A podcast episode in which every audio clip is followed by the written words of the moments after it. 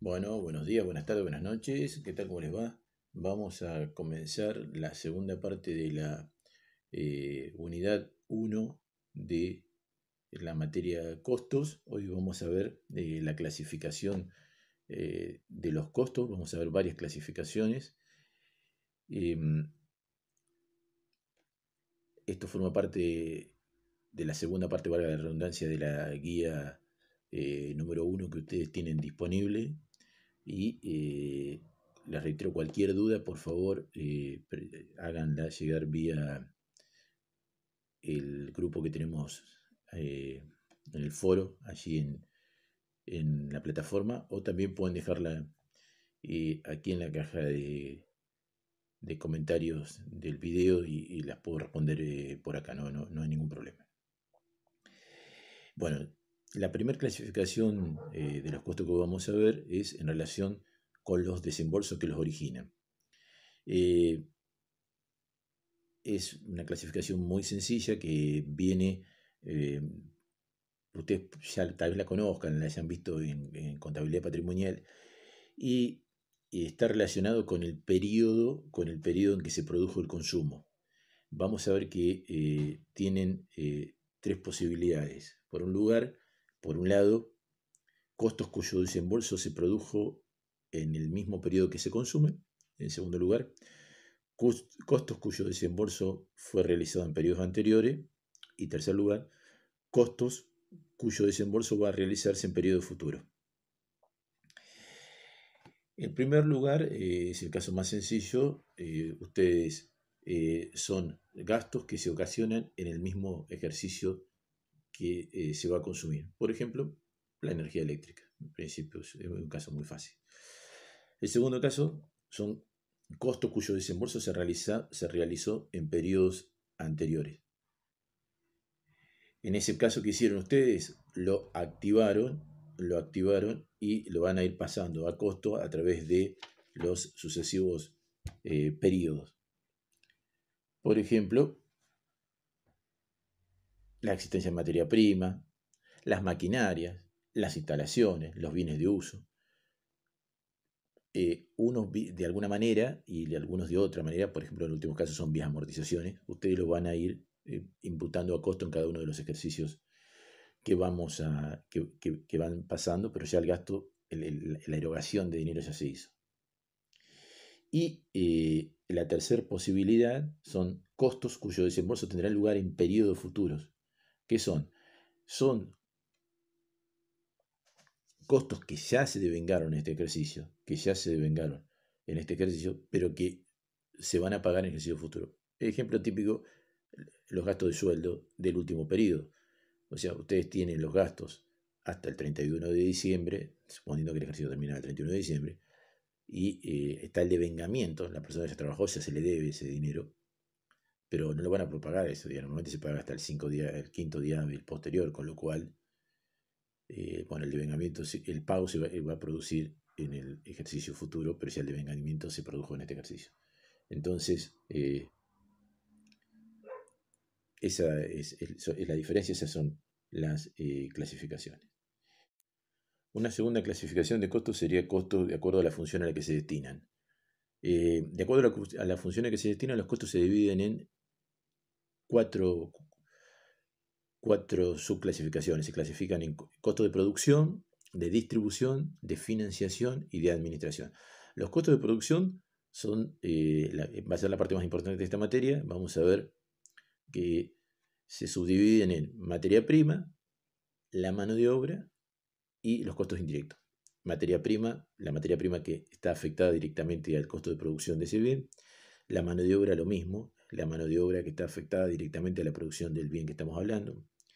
Y los costos indirectos, toda aquella materia prima, mano de obra y otros costos que no se puedan afectar, asociar directamente al bien que estamos produciendo. Después veremos mucho más adelante de qué manera podemos eh, dividir eh, ese costo entre los distintos bienes que estamos eh, fabricando.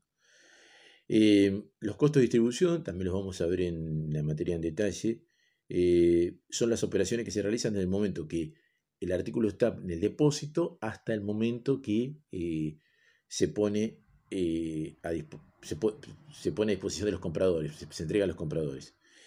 Bueno, eh, lo vamos a ver también en alguna unidad, pero bueno, los costos de distribución, ¿cuáles serían? Costos de realización de venta, de propaganda y promoción, depósito, transporte, de cobranza. Eh, y finalmente tenemos los costos de financiación y los costos de administración. Em, eso como segunda clasificación. Una tercera clasificación em, son los costos en cuanto a la condición objetiva de bienes y servicios adquiridos. ¿Esto con qué está relacionado? Está relacionado con la posibilidad de identificarlo en forma directa o no con el bien que estamos produciendo.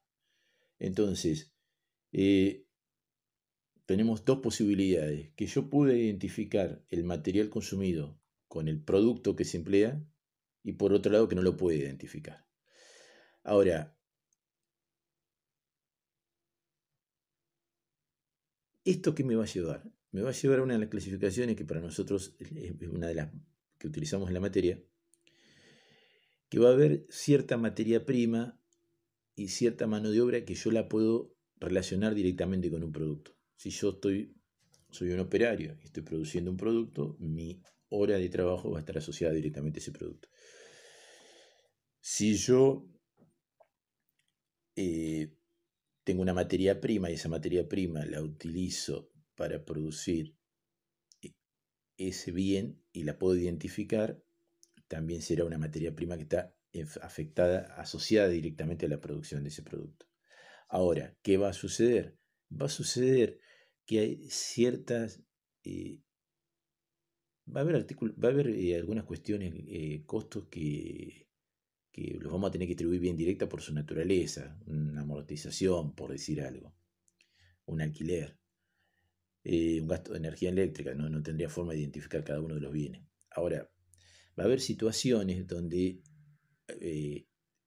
hipotéticamente podría yo identificarlo en forma directa con el bien, pero tal vez desde el punto de vista económico esto sea antieconómico. Ejemplo, si yo utilizo eh, en una carpintería la cola de carpintero para pegar los distintos muebles, yo podría pesar cuánto pesa el cuántos gramos de cola de carpintero tengo antes de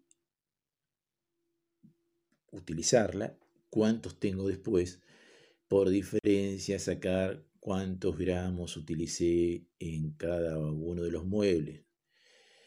ustedes piensen con la carpintero, clavo, remache, cualquier cosa así, algo. ¿Sería posible? Sí, claro que es posible. Ahora, ¿cuál es el problema? Que el costo de identificar eso mm, sale más caro el costo que lo que estoy ganando. Entonces, ¿qué se hace? Se hace bien directa. Entonces, cuestiones que son. Luego sería con a ver, en teoría yo podría decir, bueno, un supervisor, ¿cuánto tiempo está mirando el trabajo del operario A, del B, del C, del D, cada uno de los operarios que integra la planta? ¿Puedo hacerlo? Sí, estuvo 10 minutos observando a este, 14 minutos a este segundo, a este tercero lo miró rápido porque sabe que trabaja bien, lo miró 3 minutos. Ahora, ¿es posible? Sí. En ese caso sí, algunos que no. Pero en ese caso sí, ustedes me dirían sí, Claudio, sí. ¿Tiene lógica? Y el costo que te va a salir controlar eso, vas a tener que armar un sistema de tiempos de cada vez que se hace bien directa. Entonces, hay algunas cuestiones, como les decía, las amortizaciones, costo nuestro. A ver, si usted trabaja en administración, no están al lado del producto. O sea, no están al lado del producto, directamente no pueden asociar la forma directa ni aunque quisieran. Pero si ustedes están en una supervisión o lo que les decía, la materia, ciertas, ciertas materias primas podrían hacerla. ¿Por qué se hace bien directa? y porque es, eh, eh, poco práctico hacerlo de otra manera. Entonces, esas son las dos eh, alternativas. si ustedes suman las materias primas directas y las manos de obra directas, forman un concepto que se llama el costo primo, que es mm, simplemente eso, la sumatoria de las materias primas directas y la mano de obra directa. Tienen que tener cuidado con esto, porque muchas veces en algunos lugares se van a encontrar que aunque, eh, sobre todo, eh, alguna gente que esté en alguna etapa de, asociada a eso que se está produciendo, que asocian, eh, relacionan el valor de venta del bien con el costo primo, pero ustedes tienen que considerar el costo total, porque si consideran el costo primo únicamente van a tomar la materia prima directa y la mano de obra directa y van a decir, si yo vendo un artículo a 100 pesos y la sumatoria de la, de la materia prima directa y mano de obra directa es 70, yo voy a decir, gané 30, les va a decir alguien. Usted va a decir, no, no ganaste 30. ¿Por qué? Y porque, bueno, si ustedes son administrativos, a mí que me paga el sueldo. Mi, mi, sueldo tiene que estar ahí. La amortización tiene que estar ahí. La electricidad tiene que estar ahí. El alquiler tiene que estar ahí. Etcétera, etcétera, etcétera. Vamos a ver que es muy largo, etcétera. Y entonces, tengan cuidado con esa idea de relacionar valor de venta con costo primo, con materia prima directa, mano de obra directa. Tienen que pensar costo total, no costo primo. Por favor, tenganlo presente. Una otra clasificación que podemos ver es los costos por el grado de variabilidad. Por el grado de variabilidad, los costos se clasifican en costos fijos y costos variables. También en algunos lugares se habla de semifijo y semivariable, pero en principio pensémoslo como fijos y variables. ¿Qué son costos fijos? Los costos fijos en principio son aquellos costos que no importa la cantidad que yo estoy produciendo, siempre eh, son los mismos. Eh, tiene alguna, hay que hacer alguna aclaración acá, que los costos fijos en realidad son fijos a escala. ¿Por qué? Porque yo, si, si yo tengo un costo, eh, pensemos en el costo fijo de alquilar, eh, de, alquilar un local. Entonces yo digo, bueno, ¿cuánto? Yo tengo este local y yo tengo un costo fijo de 50 mil pesos por mes. Bueno, listo. Ahora, ese local va a estar asociado a una cierta cantidad que yo puedo producir. Entonces, si yo puedo producir hasta 50.000 unidades en ese local. Y quiero producir 50.000 una unidad. ¿Qué va a pasar? Tengo dos posibilidades. No las produzco, porque no hay lugar para producirla ahí adentro.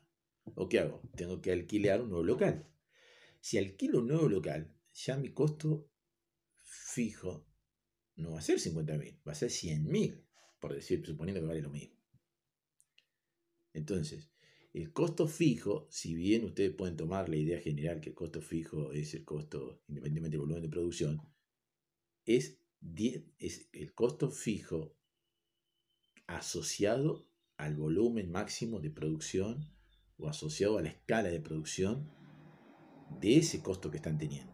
Lo mismo pueden pensar en una maquinaria. Si ustedes dicen, bueno, tengo una maquinaria, eh, tiene un costo fijo de la amortización que tiene la máquina, perfecto, vale. ¿Cuánto vale la máquina? ¿Cuánto es la amortización por, por año? supongamos que sea la amortización anual, eh, 30 mil pesos, bueno, listo. Sí, claro, pero si, ¿cuánta capacidad productiva tiene? 20.000 unidades, bueno, cuando querés producir 20.000 uno, ¿qué alternativa tenés? Volvemos a lo mismo, no podés producir la casa, comprar otra máquina, y si tenés otra máquina, usted dice, no, bueno, produzco, no, no, te está produciendo todo el día, 20.000 es el tope. Querés producir 20.000 una, ¿qué haces? No la produzco, bueno, la quiero producir, tengo que comprar otra máquina. Si tenés otra máquina, ya el costo salta a una nueva escala. Entonces ténganlo presente eso, por favor. En principio, tomen la idea del costo fijo, pero sepan que costo fijo no es un fijo eterno, una línea recta, diríamos, sino que es fijo con escala de producción. La segundo costo son los costos variables. ¿Qué son los costos variables? El nombre lo dice, costos que están asociados varían en función de lo que varía el volumen de producción. Estos son mucho más sencillos. Ahora, como para explicarle la vida, te van a ver que estos costos variables pueden ser proporcionales, son los comunes, los que uno siempre piensa, la línea que va eh, uno a uno, varían de forma proporcional lo que varía volumen. Si, si el volumen sube el 10%, los costos, eh, los costos variables subirían el 10% si son proporcionales. Progresivos, ¿qué significan? Que aumentan más que proporcionalmente que el volumen. Si el volumen sube un 10%, los costos variables progresivos aumentarán más que un 10%. Degresivos, que significa que fluctúan en una menor proporción que la anterior. Sube el 10%, estos suben, pero no 10%, suben menos que el 10%.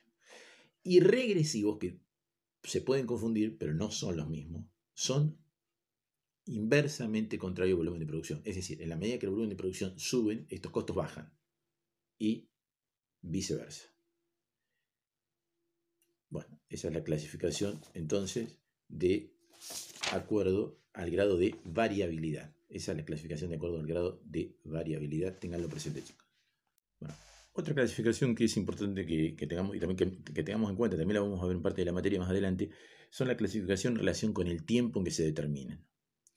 En relación con el tiempo que se determinan, los eh, costos se clasifican en históricos y predeterminados. A ver, el concepto de costo histórico es más sencillo. ¿Qué significa? Que usted, en la medida que se van produciendo los costos, los van de alguna forma registrando. Después vemos si lo hacen en una computadora, si lo hacen en una planillita, si lo hacen en una tarjetita de esas históricas, eh, no interesa. Hoy casi todo sería con la computadora, pero ustedes podrían ir a hacer una hojita blanca y ir acumulando los costos ahí y no habría ningún problema. Acuérdense, acá nadie nos va a decir cómo tenemos que llevar las cosas. Esto no es contabilidad patrimonial y todos tenemos felices y estaría bárbaro. Eso sería un perfecto sistema de costo histórico que ustedes llevarían y nadie les podría eh, objetar que lo están haciendo mal si ustedes lo, lo, deciden hacer así. No, no, hay drama.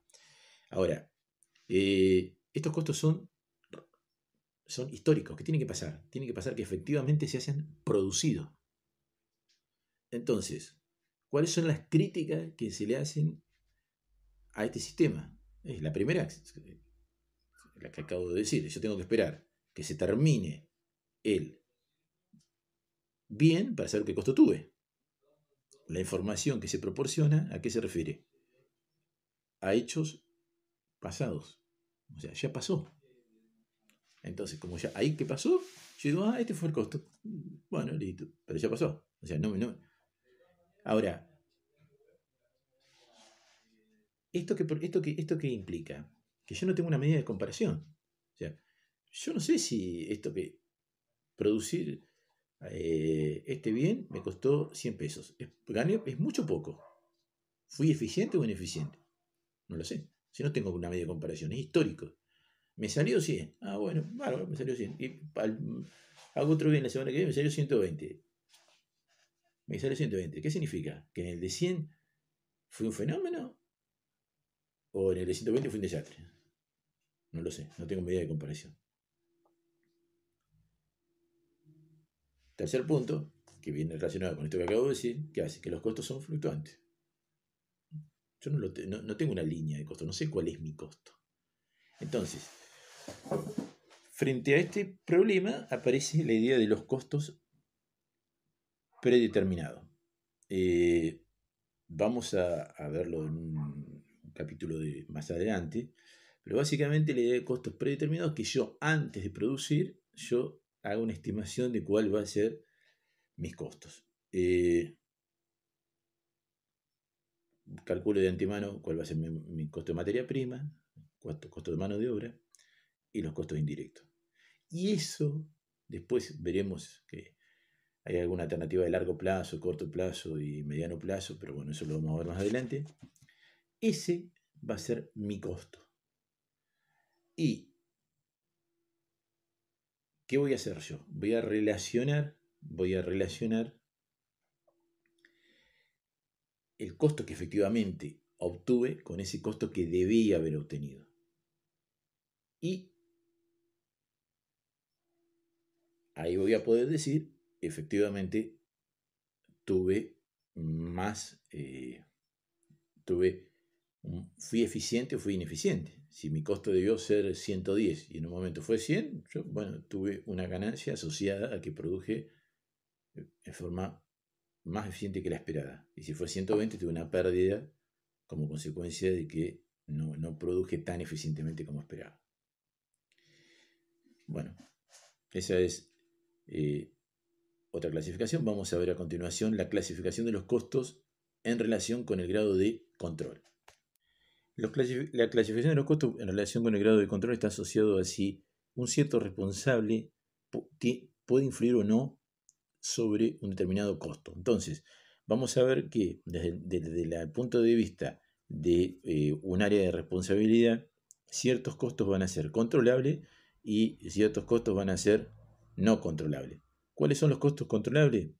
Aquellos sobre los cuales el responsable tiene alguna incumbencia directa, o sea, puede influir para que se produzcan o no. Si yo soy el responsable de una, del área de producción A, puedo incidir para que los operarios de esa área trabajen eficientemente y para que la materia prima eh, sea la mejor que yo pueda llegar a obtener. Eso es, sobre eso tengo posibilidad de influir. Pero voy a tener costos no controlables que son los costos indirectos. Entonces, eh, hay ciertos costos que vía, vía distribución me van a llegar y sobre los cuales yo no voy a tener injerencia. Esa es la, la diferencia simplemente. Costos controlables y costos no controlables. Bueno, se estarían quedando los costos en relación con el tipo de industria en relación con el fin que se persiguen, pero eso se los dejo a ustedes para que los vean eh, en forma directa y eh, si tienen alguna duda lo planteen vía eh, el foro de, que tenemos disponible o vía también aquí la caja de comentarios si alguno quiere hacer el, la, que es la otra alternativa que tenemos. Eh, sugería que lo hagan a través del foro, pero bueno, si alguno quiere hacerlo acá, la, contestación también se la, se efectuaremos mm, por acá por el foro. Eh, lo que les pediría es, por favor, ahora sí, tienen toda la guía 1 para poder realizarla. Eh, avancen con la guía 1. Cualquier duda, lo vamos, me lo plantean por favor, y eh, déjenme las dudas ahí en, el foro. Si tienen alguna duda con la guía, la guía ya está disponible desde hace unos días para que ustedes eh, la puedan comenzar a desarrollar. Yo les había dicho que llegaran hasta más o menos la mitad, que era lo que habíamos visto en la primera, la primera clase. Ahora ya tienen la guía disponible en su totalidad. Por favor, eh, avancen con la guía si tienen alguna duda plantéenlo, eh, por favor. Y bueno, yo sé que deben estar con unas otras materias, que todos los profes deben estar subiendo material. Eh, vayamos avanzando en la medida que la situación continúe, iremos de esta manera desarrollando las clases. Y por favor, eh, es el último año, han llegado de tercero eh, con una situación absolutamente anormal para todos, para ustedes, para nosotros los profes, para nosotros en nuestra vida de todos los días. Eh, bueno, es lo que nos tocó, nadie estaba preparado para esto. por favor, les pido, tratemos, yo sé que si son padres, deben tener a sus chicos dando vuelta por su casa o tratando de que los ayuden con las tareas que le están dando de la de las escuelas, eh, si no, bueno, tal vez algunos estén dentro de las actividades que tienen, pueden salir y tienen que salir.